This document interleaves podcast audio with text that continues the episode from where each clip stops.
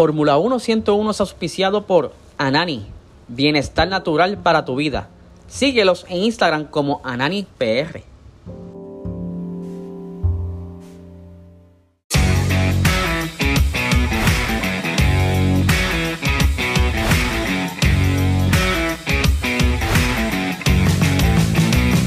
Esto es Fórmula 1 101.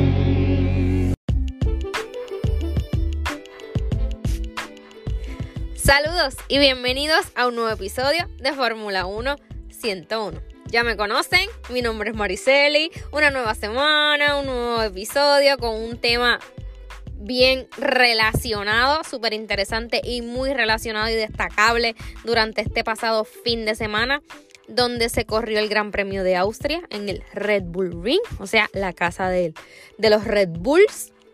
Pero ahí estuvieron pasando muchas cosas. Fue un fin de semana súper bueno, emocionante.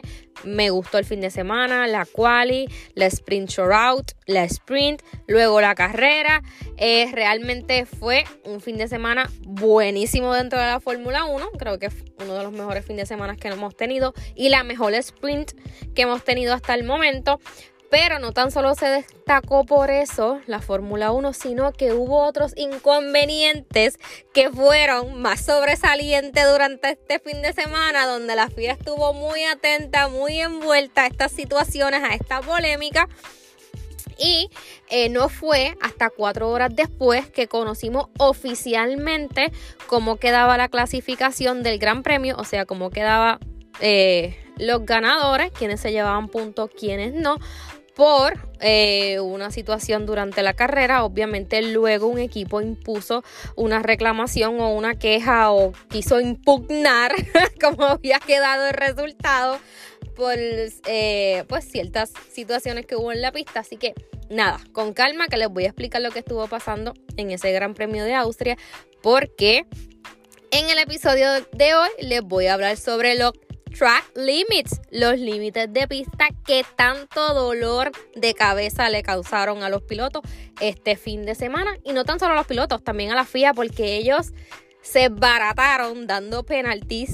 No sé si ustedes han visto ese meme de Leonardo DiCaprio, que en vez de tirar dinero, pues hicieron el meme de él tirando penalti, porque dieron bastante y no tan solo en la carrera, luego de la carrera también eh, dieron diferentes sanciones a los pilotos, así que hoy les vengo a hablar específicamente qué son los track limits, qué dice la regla sobre los límites de pista y cuáles son las sanciones por exceder los límites de pista. Creo que anteriormente ya había tocado este tema, pero es muy eh, meritorio que lo vuelva a hablar por toda la situación que estuvo pasando en el Red Bull Rings, porque realmente fue una cosa de locos, no tan solo en la carrera, en la quali, el sprint out, todo, todo el fin de semana estuvo plagado de que los pilotos se salieran de pista y pues excedieran esos track limits. Así que vamos a darle. Bueno, antes de entrar de lleno con el tema, obviamente siempre me gusta traerle un resumen de lo que estuvo pasando, además de los límites de pista. Eh, nuevamente, Max Verstappen pues se lleva la victoria en el circuito del Red Bull Ring, o sea, la casa de los Red Bulls. Eh, Charles Leclerc quedó en segundo lugar, los Ferraris lucieron muy bien. Eh, Sainz tenía un buen ritmo, lo mejor de pista o de la carrera, eh, la batallita entre Carlos Sainz y Checo Pérez, realmente eh, Carlos Sainz lució, a mí me encantó, eh, pero Checo Pérez le ganó la batalla quedando en tercer lugar, pero realmente lo más destacable fue la peleita entre, entre ellos dos. Otro que también estuvieron batallando, que siempre se encontraban, eran Landon Norris y, y Lewis Hamilton. Los McLaren Norris realmente lució fantástico. El McLaren con las mejoras que tuvo se vio. Eh, estaba de tú a tú con Hamilton. Eh, realmente una de las batallitas súper buenas. Y una de las cosas que también se mencionaba por ahí y donde nuevamente Verstappen está en la boca de todo el mundo es que faltando dos vueltas, creo que eran, eh, pues él tenía un gap bastante grande entre él y Leclerc de 24 segundos, 23 un poquito más, casi 24 segundos, y Checo Pérez tenía la vuelta rápida. ¿Qué pasa? Él le dice a su ingeniero que quiere, el ingeniero le dice que tiene que conservar los neumáticos, pues obviamente para que no se sobrecalentaran. Y él le dice, yo quiero entrar a pit. Este, y el ingeniero le dice, no, no nos podemos arriesgar. Le dice, tenemos un gap bastante amplio con el segundo, así que yo voy a entrar a, a los pits para que me pongan la soft para hacer la vuelta rápida. Efectivamente, el ingeniero le dijo, pues está bien, Max, lo que tú digas. Entraron la, eh, a pit corriéndose el chance de que ocurriera cualquier cosa. Obviamente no sucedió, pero entró a pit, puso la soft, la blanda, calentó las gomas en una vuelta y en la próxima hizo la vuelta rápida y se acabó la carrera. Quedó con Leclerc como a 3, segundos, que si algo hubiese sucedido mal dentro de, ese eh, pit stop, se hubiese fastidiado ese primer lugar, pero Red Bull parece que está solidísimo, tanto en el, en el pit stop, obviamente, como con el monoplaza y su piloto. Así que se corrieron el chance y lo lograron. Max se lleva la victoria junto con su vuelta rápida, que no decidió dársela a su compañero. ¿Por qué? Porque obviamente eh, él quiere ganarlo todo, él quiere obtenerlo todo y tiene una ventaja súper amplia que ya prácticamente se puede coronar campeón nuevamente de la Fórmula 1, pero así es Max Verstappen. Nada, eso fue lo que estuvo pasando de la carrera, muy buena. La sprint también muy buena. Checo y Max por poco chocan. no chocaron, qué lástima. Pero muy buena. Carlos Sainz también luce muy bien. Ferrari estaba muy bien este fin de semana. Así que vamos a ver qué sucede ahora que van para Silverstone. Así que nada, eso fue lo que estuvo pasando dentro de la carrera desde el Gran Premio de Austria. Pero ahora sí, vamos a lo que vinimos, lo más importante.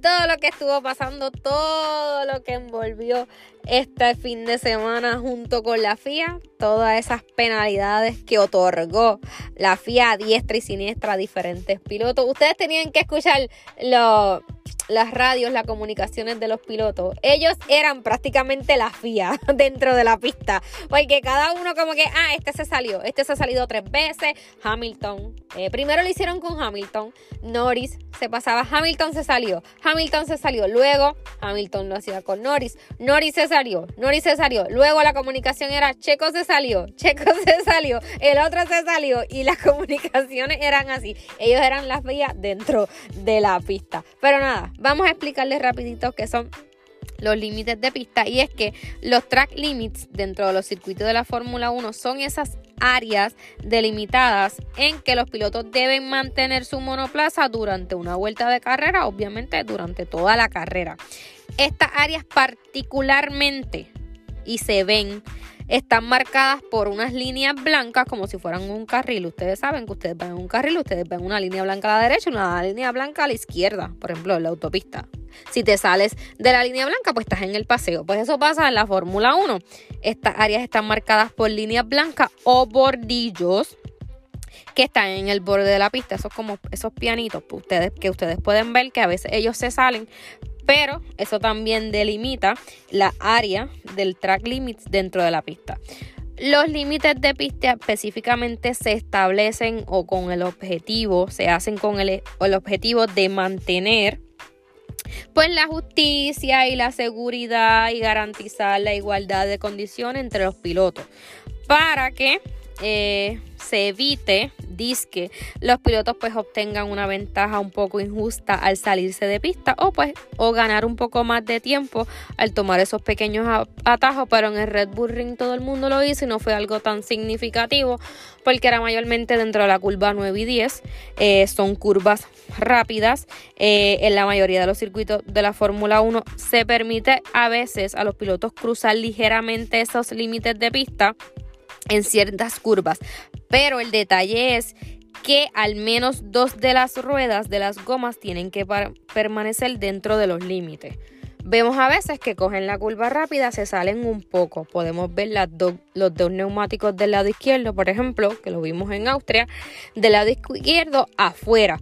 Pero si los dos neumáticos del lado derecho están tocando la línea blanca y un poco de pista, pues ahí sí se puede dejar pasar porque está dentro de los límites. Sin embargo, en esta ocasión era que serán bastante curvas rápidas, obviamente, pues se, se, va a mover un poco y lamentablemente muchos de los pilotos pues no mantenían dos de sus ruedas dentro de la pista o en la línea blanca se salían muchísimo. Pero ¿qué sucede? Los track limits siempre se establecen o siempre se hablan dentro de las reuniones y se hacen previo a las prácticas libres y demás actividades durante el fin de semana a ese gran premio.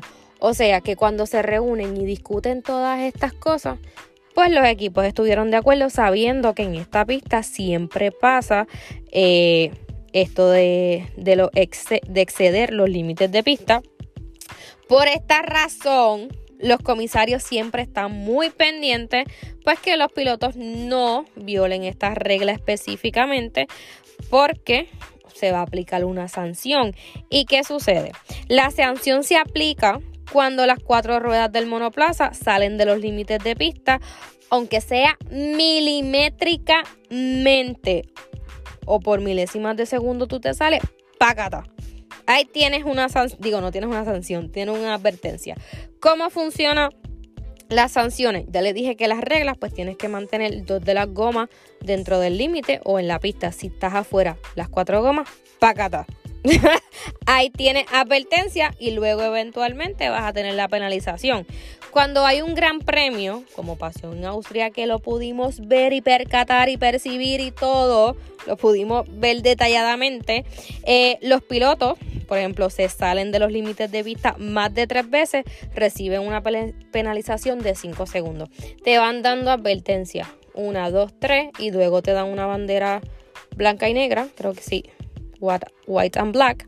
Ajá. Luego de que te dan la bandera, si te, da, si te dicen otra vez te saliste, te van a una penalización de 5 segundos. Este tiempo ustedes saben pues que si lo hace al final de la carrera pues se le suma al resultado que tuviste final. Pero por ejemplo a Hamilton se lo dieron casi al principio de la carrera, yo creo que no había llegado ni la vuelta 20 cuando le dieron la sanción, pues él cumplió su sanción de 5 segundos en el pit cuando fue a cambiar el neumático, 5 segundos detenido, nadie podía tocar el monoplaza, luego de esos 5 segundos, pues entonces podía cambiar los neumáticos. En el caso de que sea durante la carrera, como ocurrió con muchos pilotos, entre ellos Hamilton, entre ellos Sainz, eh, muchísimos, muchísimos de los pilotos que fueron sancionados. Bueno, y como pues los comisarios saben sobre el exceder los límites de vista o el track limit, bueno, pues ellos, esto se implementa eh, mediante el uso de sensores eh, electrónicos colocados precisamente en los bordillos que van a detectar cuando el piloto cruza los límites y eso emite una advertencia y luego posteriormente pues viene la sanción eh, pues por la pérdida del tiempo, te van a dar 5 segundos. Si te penalizan nuevamente, son 10 segundos. Te dieron tres advertencias, 5 segundos. Te lo dicen otra vez, te van a sumar 10 segundos. O sea que vas a total 15 segundos si no has parado en el, en el pit stop. Así que primero 5, te lo dicen otra vez, son 10 segundos. Pero por ejemplo, si estás en los libres, en las prácticas libres y excede los límites de pista, ese tiempo se va a eliminar. Ese registro de vuelta se elimina. Igualmente en la, en la clasificación pero en este caso las consecuencias son más severas porque eh, el piloto puede quedar totalmente excluido de la cual y lo que estuvo pasando con Checo, que en la Q2 él hacía un buen tiempo, pero se lo borraban y entonces ahí no tuvo ningún éxito y no pudo pasar a la Q3. Así que ya les dije, si superas los límites de pista por tres veces, pues te van a una penalización de 5 segundos. Como les dije, o se suma al final o este, la cumples cuando vayas a parar. Bueno, los que estuvimos viendo la carrera sabíamos que a veces las advertencias y las penalizaciones no llegaban eh, bastante rápida, hubo bastantes sanciones un poco tardías porque lo vimos y lo estuvimos escuchando que muchos pilotos se, se salían y nosotros los podíamos observar. Mira, este se salió, wow, se salió otra vez, se salió otra vez. Y también lo escuchamos de Landon Norris que relató perfectamente cuántas veces Hamilton se salió. Y Hamilton precisamente fue el primero que sancionaron, le dieron las tres advertencias y luego lo sancionaron con cinco segundos. Pero no tan solo eso, al finalizar el Gran Premio de Austria, la FIA también se tardó un poco porque toda, todos habíamos pensado que el resultado obviamente era el oficial. No, siempre siempre, siempre, cuando acaba una carrera, a mí me gusta esperar como una o dos horas, como escuchar ese chismecito que siempre sale, mira, este va a protestar, mira qué pasó aquí, que van a decir que la FIA tiene algo bajo la manga porque no todo el tiempo se oficializa de esta manera y en esta ocasión fue así. Pensábamos que será el resultado oficial, pero no, porque ¿qué sucede? Aston Martin eh, protesta eh, contra el resultado que se obtuvo en el Gran Premio de Austria y ellos pues obviamente ellos tienen que hacer como un comunicado, se lo entregan a la FIA y la FIA pues decide si lo acoge o no lo acoge y según ellos ellos crean esta protesta eh, por el artículo 33.3 del reglamento de los deportivos que precisamente habla del track limits y aquí se lo cito y dice que los pilotos deben hacer todos los esfuerzos razonables para usar la pista en todo momento y no pueden salir de la pista sin una razón justificada. Se considera que los pilotos se han salido de la pista si, si ninguna parte del monoplaza permanece en contacto con ella y para evitar dudas, cualquier línea blanca que defina los bordes de la pista se considera parte de ella.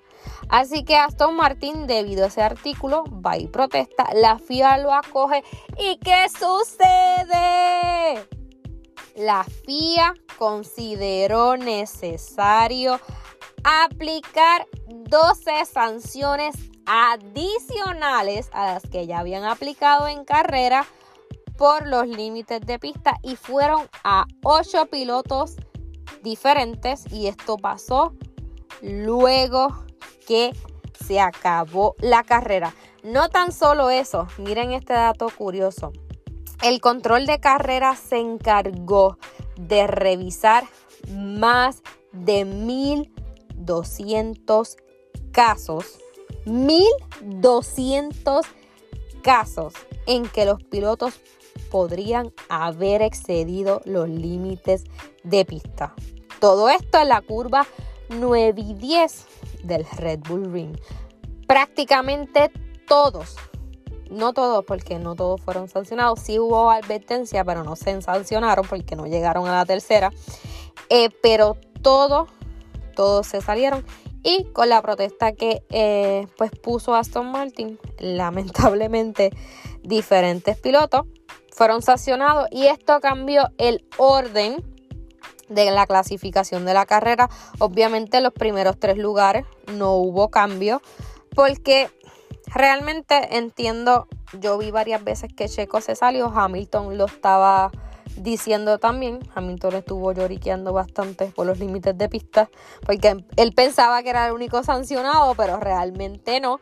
Eh, así que Checo se salió, pero no llegó a ser penalizado, así que los primeros tres se quedaron igual. Max Leclerc y Checo Pérez, pero la clasificación se actualizó debido a, las nuevas penalidades, así que seis pilotos cayeron, eh, dependiendo obviamente de dónde habían estado, cayeron una o varias posiciones para abajo. Carlos Sainz del cuarto lugar bajó al sexto. Lewis Hamilton del séptimo octavo. Carlos Sainz fueron 10 segundos adicionales. Hamilton también. Pierre Gasly del noveno al décimo, Esteban Ocon del 12 al 14, Nick Debris del 15 al 17 y Yuki Sonoda del 18 al 19. Todos esos cambios surgieron luego de la protesta. Obviamente la FIA estuvo investigando todos los pilotos que se salieron de pista y pues luego de cuatro horas creo que fue, ahí se oficializó cómo quedó entonces eh, la carrera, quienes entraban en punto y quienes no. Eh, para que tengan un detalle así, eh, dentro de la carrera de las 71 vueltas que tuvo el Gran Premio de Austria, siete pilotos fueron sancionados. Luis Hamilton, Yuki Sonoda, bendito, este fue bastante sancionado. Carlos Sainz, Alex Albon, Logan Sargent y Pierre Gasly. Fueron penalizados de tiempo durante el Gran Premio, pero entonces luego, más tarde, se sumaron otros pilotos que ya pues tenían penalizaciones, pero inclusive le añadieron otras. Pero este yo entiendo que la FIA estuvo bastante bien dentro de las sanciones de los límites de pista, porque para eso están las reglas, las reglas son para todo. Eh, tuvo bastante fuerte y pues fue, no sé, bastante estricta con los límites de pista dentro de este circuito que habitualmente sucede. Obviamente es una situación sin precedentes. Se sabe que esta pista pues anteriormente también sucedía eso. Pero ¿qué pasa? La FIA pues tiene ahora buenas tecnologías, eh, están vigilando mejor, este año dispone de recursos pues para que puedan controlar todo este tipo de reglas y las carreras. También no tan solo está el personal de, en el control de carrera en el circuito, también tienen operaciones remotos en Ginebra, que parece que están situados allá. Eh, también el personal, como les dije, utilice sensores que son automáticos, cámaras fijas con zoom para tomar diferentes notas y obviamente asegurar que sean las infracciones, sean las correctas y, y sean lo a la mayor brevedad posible para que entonces los pilotos lo puedan cumplir como se supone, porque de qué te vale de que tú esperes un montón de tiempo y la sanción pues te la den al final de la carrera y tú no puedas recuperarte. Hay veces, lo hemos visto en diferentes carreras, que no la FIA no toma una decisión ah, te voy a dar una penalización de 5 segundos. Pero lo dicen casi al final de carrera cuando el piloto a veces puede abrir esa brecha entre el que está detrás de él para entonces no bajar de posición. Pero la FIA entiendo que actuó rápidamente, especialmente en este, eh, en este Gran Premio de Austria. Así que los pilotos ahora tienen que saber. eh, saber que no se pueden salir porque van a ser sancionados. También con toda esta situación, con toda esta polémica, pues parece que la FIA se cansó y estaba harta de todos los track limits que se dieron. Ellos ya quieren una solución este, para que no vuelva a suceder. Ellos plantean que haya una trampa de grava en la salida de la curva 9 y 10 para que entonces esta situación no vuelva a suceder. Así que vamos a ver qué sucede. Ellos anteriormente también habían propuesto otro tipo de, de grava, también otro tipo de elementos que se pongan dentro de esas curvas, pero hicieron caso omiso y pues este año tuvieron que trabajar más para entonces ver todos esos track limits, pero ya se supone que se trabaja en eso, tanto en la curva 9 y 10, que hay una trampa de grava porque los pilotos saben que si se salen, pues van a quedarse estancados y no van a poder salir. Pero ¿qué sucede? No es algo tan beneficioso porque dentro de este circuito de Red Bull Ring corren otro tipo de categorías y pues no es favorable para ellos eh, dentro de esas categorías porque obviamente puede ser un poco peligroso.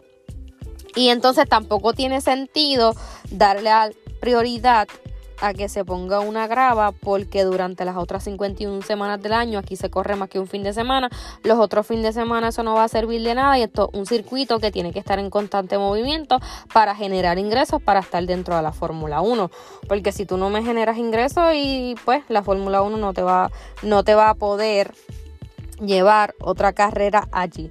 Vamos a ver qué sucede eh, vamos a ver dentro de las próximas semanas. Obviamente viene Silverstone, la FIA se reunirá ahí y obviamente tendrán varias preguntas o, analizar varias cosas, si es correcta la norma que ellos tienen dentro del reglamento deportivo en cuanto a los límites de pista, si necesita un sistema eh, más más rígido, un control más extremo, más estricto para obviamente eh, las penalizaciones lleguen más rápido, que los pilotos sepan que no pueden hacer lo que les dé la gana, porque parece que muchos estaban como que por la vía fría me salgo, pues son dos eh, son dos tipos de curvas, eh, aquí vamos rápido, es un circuito bastante corto, pero los pilotos saben que no se pueden exceder de esa manera porque págata, ahí está la FIA para dar sanciones. Nada, eso fue lo que estuvo pasando allí, repasando un poco de los track limits. Así que vamos a ver si nuevamente el año que viene el Red Bull Ring, pues que va a ser en la curva 9 y 10. Ya la FIA dijo que hay que eh, tener una solución porque realmente fue algo que no había sucedido nunca nunca. 1200 casos revisados, en la cual y fueron 47 vueltas que se borraron, perjudicando obviamente pilotos. Así que mucho trabajo de la FIA este fin de semana, ¿verdad? Que bueno, muchos pilotos perjudicados, bendito. Pero gracias a esto, gracias a esto, sin pensarlo, Aston Martin se benefició mucho porque ellos subieron en escalón. Creo que Alonso quedó quinto y Stroll subió más, pudieron cachar más puntos y Ferrari obviamente perdió, perdió puntos porque Carlos Sainz bajó. Y pues Alonso quedó por encima de ellos, entonces Aston Martin le beneficia porque ellos están peleando el subcampeonato con Mercedes, entonces Ferrari, como los dos pilotos lucieron bien, había subido bastante, así que Aston Martin, pero para mí mucha gente está diciendo que Alonso todo lo ve, todo lo sabe, todo lo piensa, todo lo analiza. Inclusive le envío unos textos a Nori como que chequéate esto, como que él sabía lo que iba a pasar porque él sabía que muchos pilotos pues no habían sido sancionados como se supone porque se habían salido más de lo debido. Así que Fernando Alonso entiende la Fórmula 1 y la FIA y el reglamento de rabo a cabo y él es un, un zorro viejo dentro de la Fórmula 1. Nada, vamos a ver qué sucede ahora. Este próximo fin de semana tenemos carrera, vamos para la Silverstone. Eh, la casa de Hamilton, la casa de Hamilton, de Norris y de Russell. Pero ya sabemos que todos queremos ver brillar a Luis Hamilton, es su casa. Eh, pero nada, les voy a dar rapidito los horarios. Estoy buscándolos aquí en la aplicación. Ajá. Eh, Gran Bretaña, Silverstone Circuit. El horario, nada, práctica libre 1 a las 7 y media, el viernes 7 de julio, práctica libre 2 a las 11 de la mañana, el sábado prácticas libres 3 a las 6 y media de la mañana, la quali el sábado a las 10 de la mañana y la carrera domingo a las 10 de la mañana. Buen horario, pensé que era más temprano. Nada, vamos a ver en Silverstone, vamos a ver cómo viene Red Bull. Se supone que Mercedes también dijo que iba a traer mejora, Ferrari también. Pero ya sabemos dónde está Red Bull, dónde está Max. Así que nada, esperemos que sea Silverstone. A mí me gusta, es un circuito bastante rápido. Ya saben los compuestos que van a llevar, son los compuestos más duros.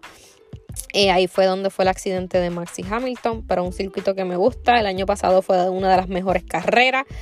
Así que vamos a ver si son entretenidas este fin de semana. Nada, hasta aquí este episodio. Espero que les haya gustado, así que nos escucharemos en la próxima. Hasta luego, bye.